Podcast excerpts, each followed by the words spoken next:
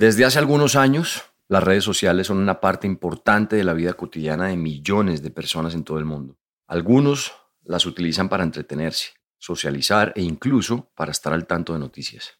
Otros han hecho de ellas su negocio, pues con casi el 60% de la población mundial en estas plataformas es muy rentable promocionar productos y contenido allí. Su masificación ha hecho que los gobiernos del mundo pongan la lupa sobre ellas y por este motivo cada vez es más común escuchar que países imponen regulaciones a TikTok o que la justicia de alguna nación decidió sancionar a Facebook por las noticias falsas en la plataforma. Las redes sociales son un universo en sí mismo, un mundo aparte con vida propia, pero se han preguntado antes qué tan responsables somos los usuarios sobre el contenido que consumimos en las redes sociales. Durante la crisis por el COVID-19, por ejemplo, gran parte de las campañas de comunicaciones se enfocaron en alertar a las personas sobre los contenidos engañosos o peligrosos que abundaban en las redes sociales.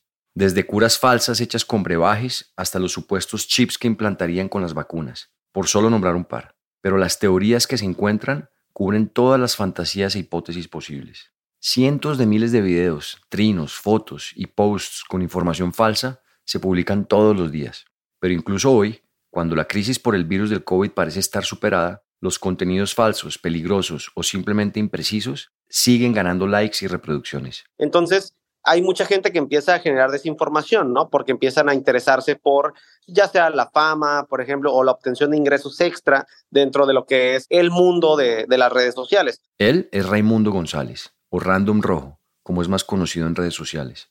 Aunque nació en Guadalajara, su verdadero hogar es Puerto Vallarta, ciudad en la que vive desde hace casi 30 años. Se describe a sí mismo como biólogo, pelirrojo, divulgador de ciencia y escritor me encanta hablar de biología, conservación y cambio climático y todas esas cosas. Y justamente hablando de esos temas, ha hecho de sus redes sociales una trinchera contra la desinformación, pero también un espacio para la curiosidad donde el sarcasmo y el humor negro no faltan. Yo no tengo tiempo de andarme con medias tazas, ¿no? Ni de andar diciéndole apelar a lo mejor al sentimiento, que lo he tratado de hacer en algunos videos, pero también la neta es que mi humor suele ser así, o sea, si soy más incisivo, soy más tanto confrontativo como a lo mejor tengo un poco más de sarcasmo y esta clase de cosas, y me gusta hacerlo así.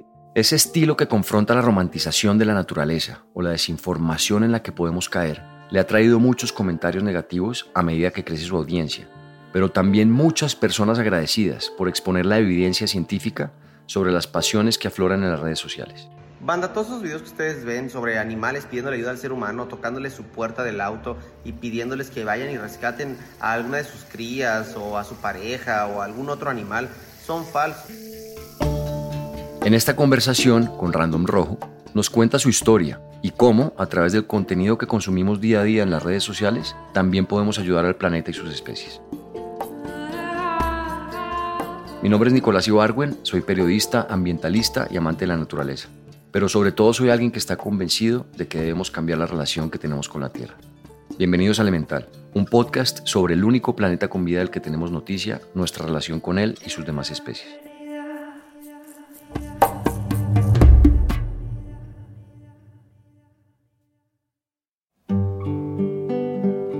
Cuando yo estaba muy morro, digo acá, acá en México es como chiquito, ¿no? Cuando era un niño, un infante. Yo recuerdo que a mi papá siempre le ha gustado mucho el tema de la naturaleza, ¿no? Y siempre que había oportunidad teníamos un bochito y decía, vamos a ir a buscar al lobo, ¿no? Y nos metíamos a los cerros y cosillas así. Puerto Vallarta, ubicado en el Pacífico mexicano, tiene la fortuna de contar con ecosistemas selváticos y costeros. Esto hace que la biodiversidad sea exuberante. Y los primeros recuerdos de Raimundo están ligados justamente a ello.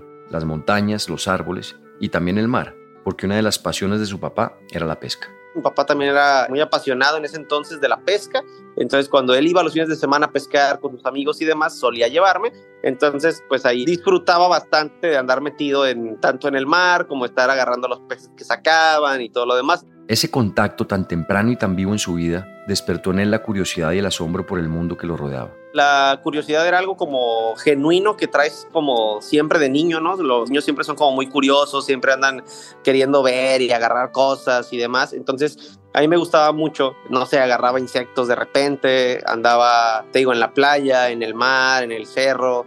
Entonces, ese tipo de acercamiento siempre fue lo que a mí me generó en lo particular como bastante interés por los seres vivos Y en ciencias naturales, pues veíamos siempre que los ecosistemas, ¿no? Y, o sea, recuerdo como mucho de lo que fue la primaria y todo eso.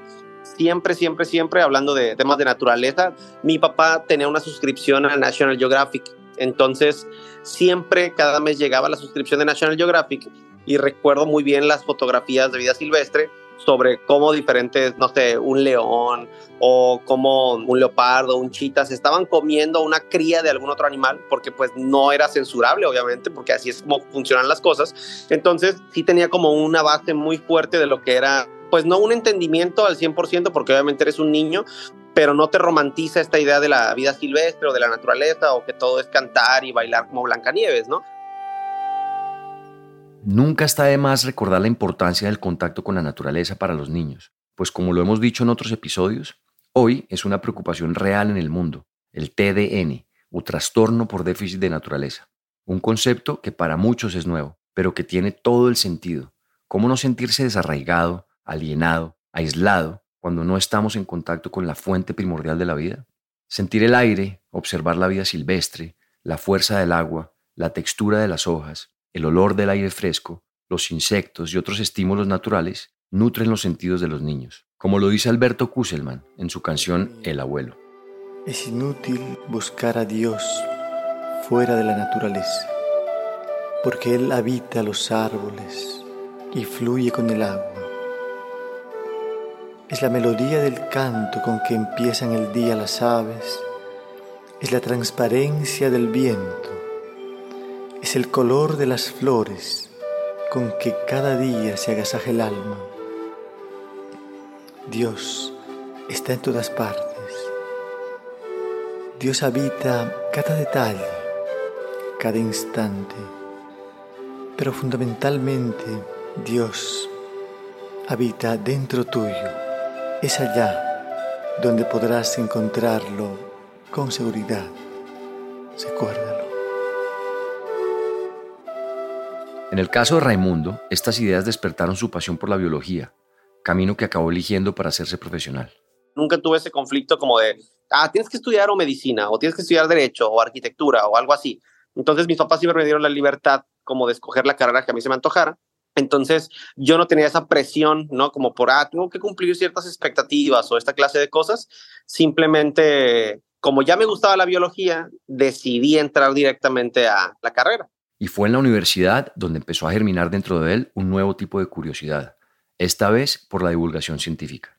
En segundo semestre, una de sus maestras les habló sobre los premios IG Nobel, que aunque nacieron como una parodia de los reconocidos Nobel, hoy juegan un papel fundamental para acercar la ciencia a quienes no tienen canales para conocer investigaciones sobre el mundo natural. Su lema es, primero reír, luego pensar, pues con esta filosofía hacen entretenidos muchos datos insólitos. Haces una investigación graciosa, una investigación chistosa, que tenga obviamente un fundamento científico, pero se trata de divulgarlo y no solamente en una cuestión de las implicaciones científicas que tiene, sino esta parte divertida en la investigación, ¿no? Que cualquier cosa puede ser investigada mediante el método científico, puede ser comprobable y además de aportar algo interesante a la ciencia, pues también te puede sacar una sonrisa. Para hacernos una idea, en el 2021 le otorgaron el premio a unos investigadores que obtuvieron datos concluyentes sobre los ronroneos, maullidos y otros sonidos que hacen los gatos para comunicarse con los humanos. Y en el 2022, el premio de medicina se lo llevaron tres países unidos alrededor de un tema que dio para toda clase de titulares de prensa. ¿Puede el sexo aliviar la congestión nasal? Celebrar lo inusual, honrar lo imaginativo, y estimular el interés de la gente por la ciencia, la medicina y la tecnología es cultivar el progreso. Eso es lo que afirman los creadores de estos premios inusuales. Entonces, la carrera y los personajes dentro de la carrera, los maestros, todos los académicos que teníamos, tenían muy claro que tenían que hacer ciencia, pero también tenían que divulgarla. Si alguna vez han disfrutado de programas como Cosmos o documentales de Neil deGrasse o Carl Sagan, eso es divulgación científica y juega un papel vital porque actúa como un puente entre investigadores, académicos y la sociedad. Hasta hace unas décadas era la televisión el medio preferido para la divulgación, también la radio, el cine, revistas y periódicos, pero las redes sociales cambiaron las reglas del juego. Y dentro de lo que fue tener un medio tradicional que te dictaba como lo que estaba bien o, lo que ellos consideraban correcto para mostrarte, llegan las redes sociales sin ningún tipo de censura o muy limitada en realidad. Aquí vale la pena detenernos un minuto para explicar cómo funcionan los algoritmos que hacen posible el funcionamiento de las redes. Son sistemas computacionales diseñados para personalizar y optimizar las experiencias de los usuarios en plataformas como Facebook, Instagram, Twitter o TikTok. Estos algoritmos utilizan una variedad de datos y señales para determinar qué contenido mostrarle a cada usuario. Analizan el historial de interacciones, es decir, likes, comentarios y compartidos, para comprender sus preferencias e intereses. Pero en los últimos años han surgido dudas importantes sobre los sesgos que tendrían estos algoritmos a la hora de mostrarles contenido a los usuarios. Algunos expertos aseguran que el sesgo de confirmación, un fenómeno psicológico en el cual las personas tienden a buscar, interpretar y recordar información que confirma sus creencias preexistentes aumenta con los algoritmos de redes sociales. En lugar de presentar un panorama equilibrado, los algoritmos pueden intensificar el sesgo al desatar contenido que coincide con las preferencias y opiniones del usuario, lo que puede fomentar la polarización y dificultar la exposición a varios puntos de vista. Siento que el mismo algoritmo, conforme va pasando el tiempo, y en una charla una vez lo comentaba sobre posverdades, generan esta situación en la que los grupos de personas empiezan a seguir ciertas ideologías o creadores de contenido con los que se sienten conformes, aunque digan pura mamada, pero pues es la gente que los sigue y que alimenta su plataforma, en lugar de que otras personas pues puedan seguirlos y aunque no les guste su contenido, ampliar su perspectiva. Y en gran medida es lo que viene ocurriendo de forma preocupante con los negacionistas del cambio climático, los grupos antivacunas o quienes creen que la Tierra es plana, entre muchas otras teorías conspiracionistas o que se salen de los consensos y discursos oficiales. En pocas palabras, en Internet podemos encontrar lo que sea y podemos encontrar fuentes para respaldar cualquier idea. Pero ojo, incluso los expertos, grandes medios o instituciones pueden equivocarse. Neil deGrasse Tyson, famoso por presentar la serie documental Cosmos, dice esto sobre el tema. Cuestionen la autoridad. Ninguna idea es verdadera solo porque alguien más lo dice. Y eso me incluye a mí piensen por sí mismos. Cuestiónense a sí mismos.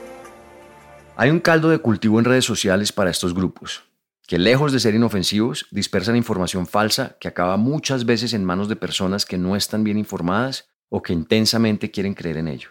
Esto despertó en Raimundo el interés por usar las redes sociales para compartir sus conocimientos y así nació Random Rojo. Después de la universidad, empezó a trabajar en un programa para la protección de áreas naturales protegidas, donde hacían inspecciones costeras, rescate de fauna silvestre y otras labores similares. Cuando ya tenía este trabajo, dije, bueno, voy a empezar a documentar lo que hago en el día a día como biólogo, ¿no? Y cuando se podía, pues grababa, no sé, que hubo un varamiento de un delfín, que hubo una liberación de una tortuga marina, a la cual tuvo un accidente con una embarcación, ¿no? O sea, empecé como a documentar esta clase de cosas. Entonces, abro una cuenta y empiezo a hablar sobre cuestiones básicas, ¿no? Como, eh, recuerdo que el primer video que hice fue que, la, que no cuidaran la ecología. O sea, les dije, no cuiden la ecología. O sea, yo soy biólogo y yo les digo, no la cuiden. Y entonces, pues toda la gente se sacó de onda y yo les decía, pues es que la ecología es una ciencia, la ciencia no la puedes cuidar, ¿no? Lo que cuidas es el entorno y, entonces, lo estudias y mil cosas más. Entonces, de ahí es donde se empieza a posicionar mi cuenta de la noche a la mañana de tener cero seguidores en TikTok. Aparezco con 13 mil y a la siguiente semana con 60 mil y a la siguiente semana con 100 mil hasta que llegué a 500 mil seguidores. Y sus seguidores empezaron a pedirle que hablara sobre temas que él no dominaba del todo. Pero justo en ese punto es donde se hace vital la responsabilidad del científico y su capacidad de divulgar la información. Por ejemplo, las vaquitas marinas solo habitan en el noreste de México. Y en el 2022 se hizo viral una noticia donde se afirmaba que solo quedaban 10 vivas, y muchas personas le pidieron a Raimundo que hablara sobre el tema. Me voy a documentar, voy a leer tantos artículos científicos, me voy a aventar un resumencito, un pequeño guion para explicárselo a la gente. Y así es como empiezo a hacer este, el contenido tal cual. Este es un fragmento de uno de sus videos. Rojo, ¿la vaquita marina ya chupó faros? No necesariamente, pero es algo importante de lo que tenemos que hablar ahora. Y para los que no sepan, el contexto es muy sencillo. La vaquita marina es un pequeño mamífero marino que es endémico de por acá. Y desafortunadamente, la pesca ilegal enfocada en la totuaba está generando su extinción Como que ya están al borde de su extinción y ya van a desaparecer y demás. Y mucha gente comentaba, pues al final está bien, ¿no? Ya que se extingan, ya no tiene sentido que existan, mucha gente estaba diciendo. Y lo que la maestra comentaba y lo que yo después empecé a reafirmar también con los estudios que empecé a revisar, es que no hay como tal una situación endogámica con la vaquita marina. Endogámica quiere decir que la descendencia de estos animales se dará mediante el apareamiento de individuos que hacen parte de la misma familia. Entonces, sí es posible que aunque sean 10 o 15 o 20, 30 ejemplares, todavía tienen la posibilidad de poderse reproducir y no tener complicaciones genéticas. A través de la serie de videos que publicó, en donde exponía estudios y también hablaba con expertos en esa materia, se pudo dimensionar de una mejor forma, al menos en redes sociales, la situación por la que atraviesan las vaquitas marinas. Pero como antes comentamos, también es necesario confrontar posiciones que se hacen virales en redes en temas de naturaleza.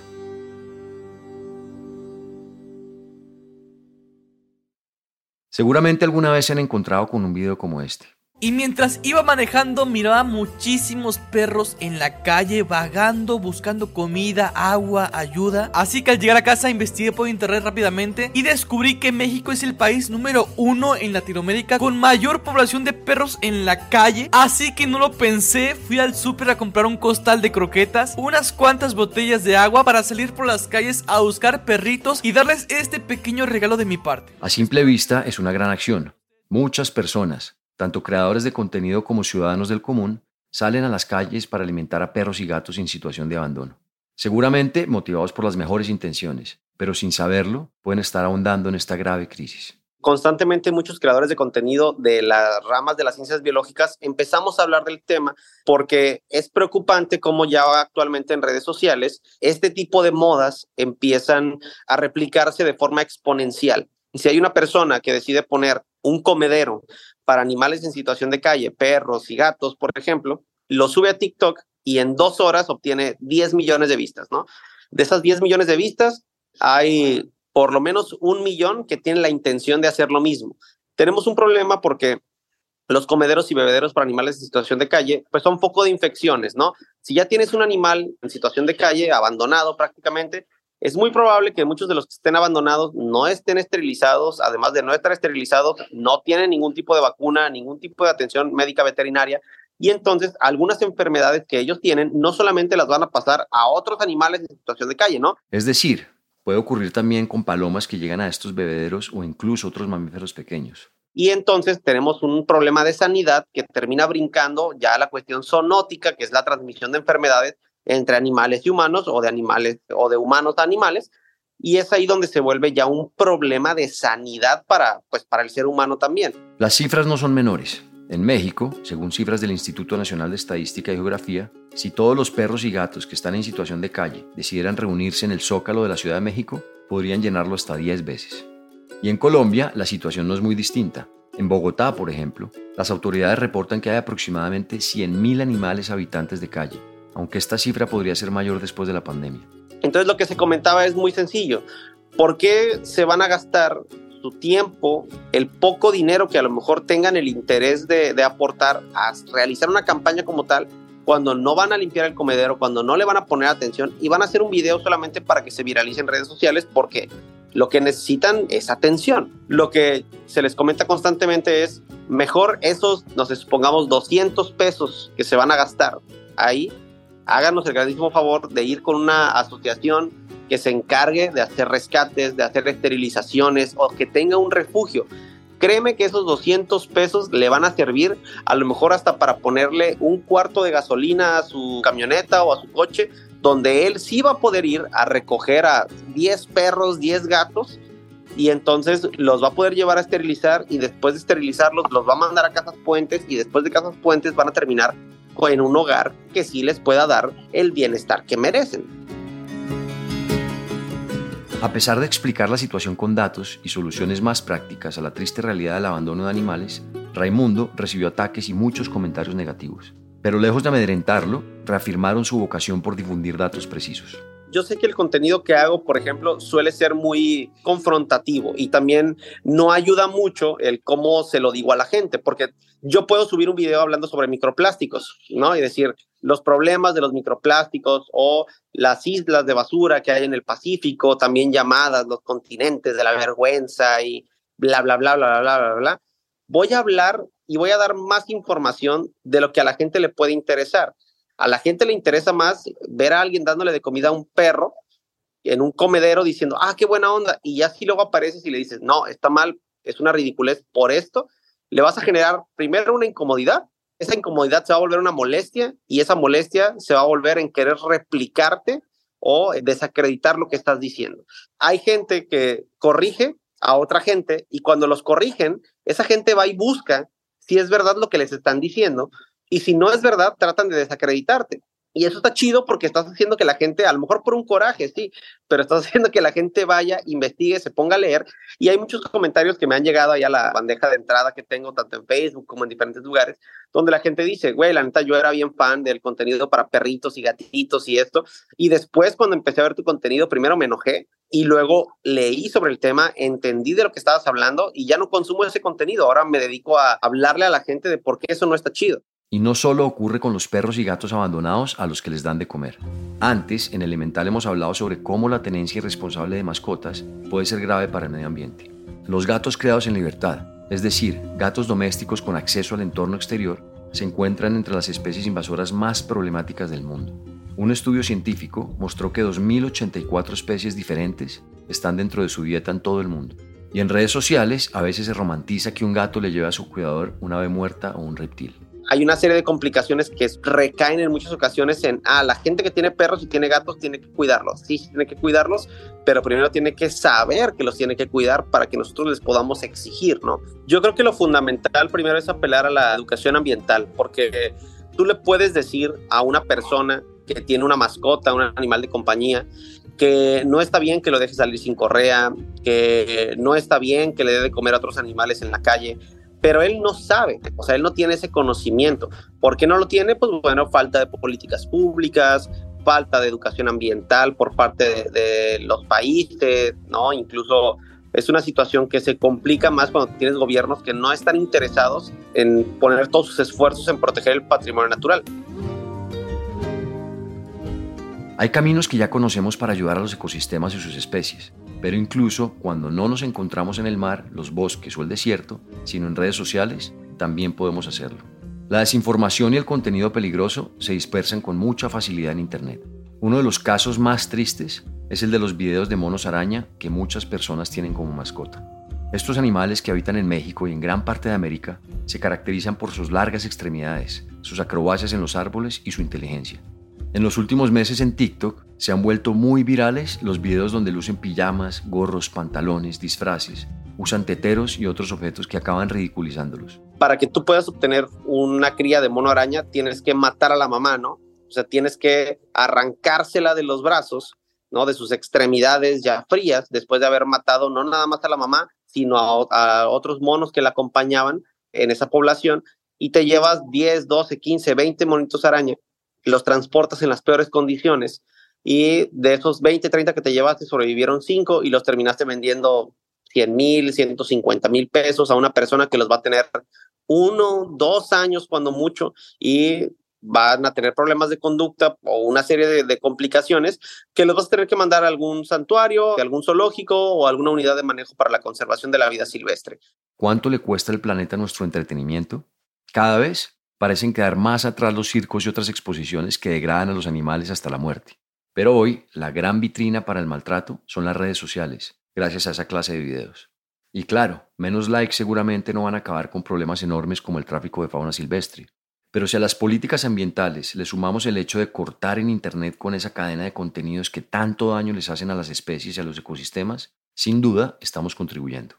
Los expertos en ciberseguridad aseguran que pedirle al Estado que entre a ser un juez o policía de las comunicaciones es inviable, por lo que la pelota está en nuestra cancha como usuarios. A mí lo que me interesa es la comunidad, que la comunidad en general sepa qué se debe hacer, qué no se debe hacer, cómo puedes contribuir a mitigar el cambio climático, por ejemplo. Cuando de repente hablo de eso, lo empiezo haciendo de forma de sarcasmo y digo como tres o cuatro veces que hagan composta y que apaguen el aire acondicionado de su casa y al final les digo y luego hagan, o sea, quéjense, entren a la toma de decisiones y hagamos que la legislación ambiental en las cuestiones de responsabilidad ambiental hacia las empresas se cumplan, porque en realidad ellos son el problema, no tú que tienes 22 años y tienes ansiedad ambiental, porque ahora ya existe la ansiedad ambiental, la gente preocupada porque es que se va a acabar el planeta, ¿no? Sí, güey, pero no es tu problema, o sea, eres parte de la solución, pero tú no lo ocasionaste.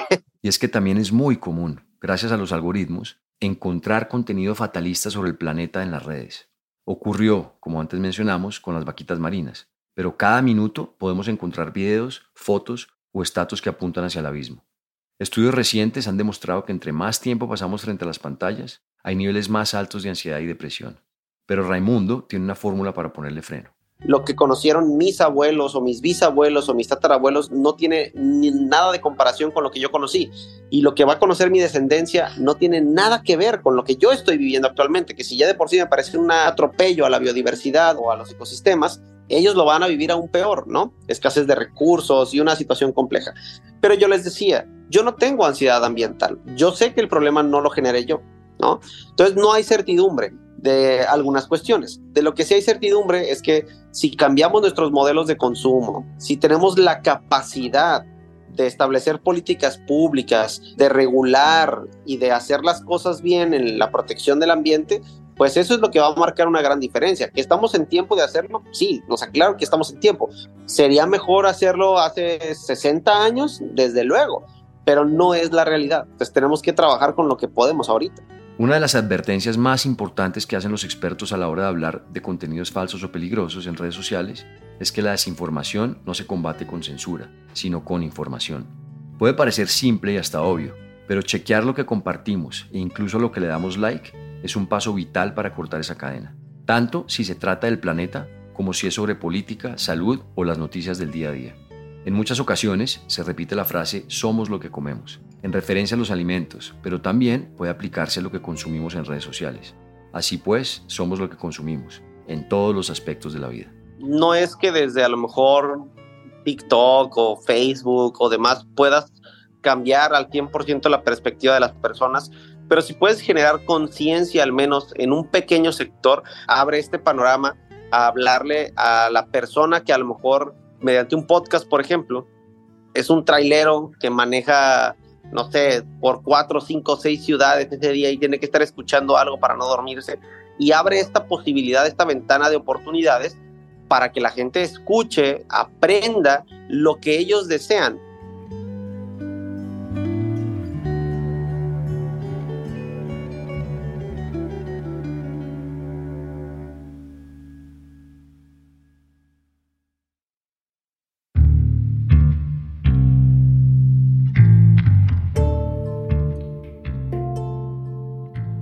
Este episodio es una coproducción del equipo de la no ficción de Excel Content Studios y de Nicolás Ibargüen. El guion fue escrito por Juan Camilo Hernández Meléndez y editado por Miguel Reyes. La producción ejecutiva es de Isaac Lee y Carmen Graterol. La ilustración de la portada es de Isabela Soto Vallejo. La mezcla y el diseño de sonido son de Valentina Fonseca. La canción de introducción y cierre es de Manuela Mejía y el handpan es interpretado por Felipe Ibargüen.